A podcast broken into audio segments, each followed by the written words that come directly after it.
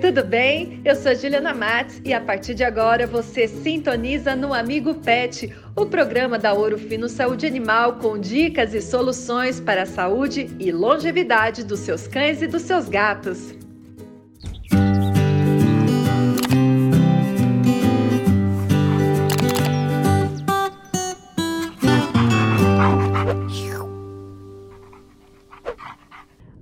Está no ar o Amigo Pet. E aí eu te pergunto, mamãe, papai de cão, por que será que os nossos cachorros têm hálito? Quem responde pra gente é a médica veterinária Juliana Trigo. Seja bem-vinda ao Amigo Pet, nossa querida Juliana Trigo. Oi, Juliana Mates. Nosso encontro de Jus, que é uma delícia. Eu é que agradeço por estar aqui, por participar junto com você. É sempre muito bom, Ju. Ju, e hoje você está aqui para responder para a gente o que provoca o mau hálito nos cães.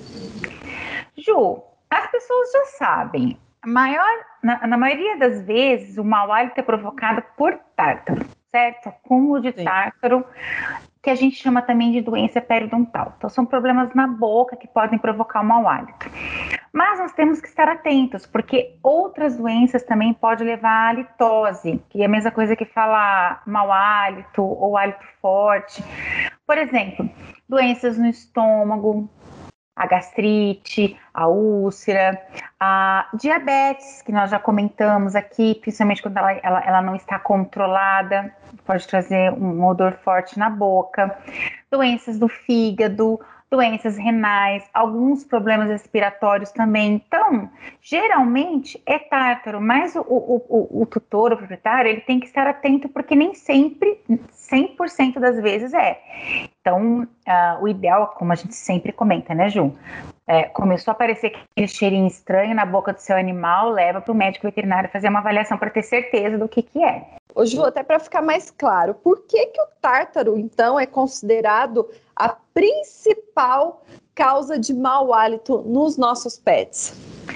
Porque, Ju, ele é decorrente da má higienização ou seja, má higienização da boca, é, o tutor não escova a boca desse animal. E eu até entendo, Ju, dificilmente... Dá trabalho. eu entendo perfeitamente, porque é, é, um procedimento que não é fácil de ser feito. Sim. Na verdade, a escovação dos dentes, ela tem que começar quando o cão é filhotinho, né? Começar a fazer como se fosse um treinamento com relação a isso, para ele entender que ele tem que escovar os dentes todos os dias ou pelo menos três vezes por semana. Bom, enfim.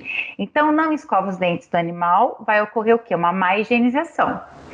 Então, uh, isso tudo, não só favorece a, a, a, a, formação desse tarto, mas junto a proliferação de bactérias, né? E essas bactérias elas vão formar aquelas placas amareladas que facilmente a gente enxerga quando você olha assim na boquinha do animal que tem tártaro, você vai enxergar essas, essas, essas placas amareladas, porque aquilo ali é o tártaro. É só que essa placa, ela tem também bactéria. E aí, isso, daí pode ocorrer a, a inflamação, a boca ela vai ficar inflamada e, obviamente, uh, ocorreu mau hálito. Então, quando a gente fala assim, uh, tártaro, uh, placa bacteriana na boca, doença periodontal, a gente está falando de um quadro que envolve é, acúmulo de bactéria também, e esse acúmulo de bactéria vai levar aquele odor é, forte na boca, a halitose, o mau hálito que a gente está comentando. Isso então pode provocar também queda de dentes, Ju? Com muita frequência, Ju com certeza, principalmente aquela doença periodontal é, já de muito tempo, nos cães que são mais velhinhos. E por que que provoca a queda dos dentes? Porque acomete o que a gente chama de periodonto. O periodonto, ele é o tecido de suporte dos dentes, né? Então, ele é que fixa os dentes aos ossos maxilar e mandíbula, certo? Então, Perfeito acometeu o periodonto, os dentinhos começam a cair, com certeza. Bom, eu entendo que o tártaro parece ser uma coisa simples. Mas eu estou enganada? Pode trazer outras complicações para a saúde dos pets, Ju? Ju, com certeza. É, geralmente as pessoas, não, não vou dizer que geralmente, tá? Não vou exagerar, mas assim, algumas pessoas não dão muita importância pro tártaro na boquinha do animal, não, não, não, não, não, não vai, né, buscar ajuda de um profissional, do médico veterinário, porque, ah, tá tudo bem, eu aguento esse cheirinho, tá tudo ótimo.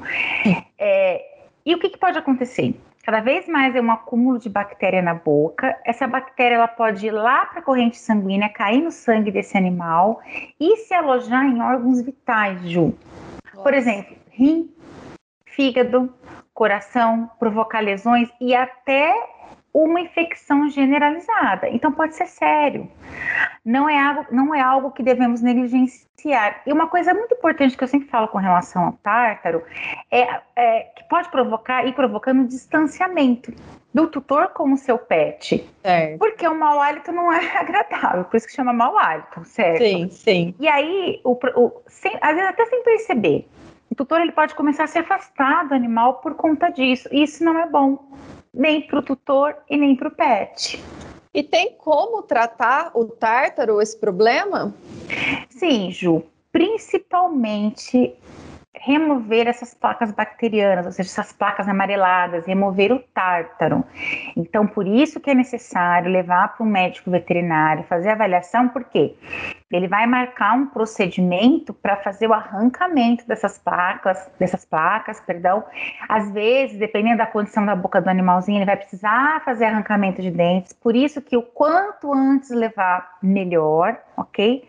E, obviamente, que o colega veterinário ele vai precisar prescrever um antibiótico, porque como a gente comentou, existe o acúmulo de micro-organismos, acúmulo de bactérias, então ele vai precisar prescrever um antibiótico, e aí o que se usa muito atualmente é a azitromicina e também um anti-inflamatório para reduzir todo aquele quadro inflamatório da boca uhum. que o tártaro ou doença periodontal provoca na boca do animal. É, e um outro ponto também, como ele vai uh, marcar esse procedimento para fazer a retirada dessas placas, né, do tártaro, e muitas das vezes ele vai precisar arrancar dentinhos também, precisa fazer uma analgesia, certo, Ju? Perfeito. Então, e aí o anti-inflamatório não esteroidal para o quadro inflamatório, também para amenizar a dor no pós-procedimento, digamos assim, pós-cirúrgico, é muito importante. E aí, o que se usa bastante atualmente é o meloxicam. Bom, você mencionou antibiótico, anti-inflamatório. Ouro fino pode contribuir com esses medicamentos? Sim, inclusive a gente tem um produto em linha que os nossos colegas veterinários gostam muito de prescrever para esses casos, que é o Azicox 2. E por que, que eles gostam? Porque já contempla a azitromicina, que é o antibiótico, e o anti-inflamatório, que é o meloxicam. Então, o Azicox 2, ele traz os dois ativos em um comprimido só. Fica prático o tratamento. Você imagina, o animal ele acabou de passar por um procedimento na boca, uhum. certo? Que não é Chato. muito agradável. Não.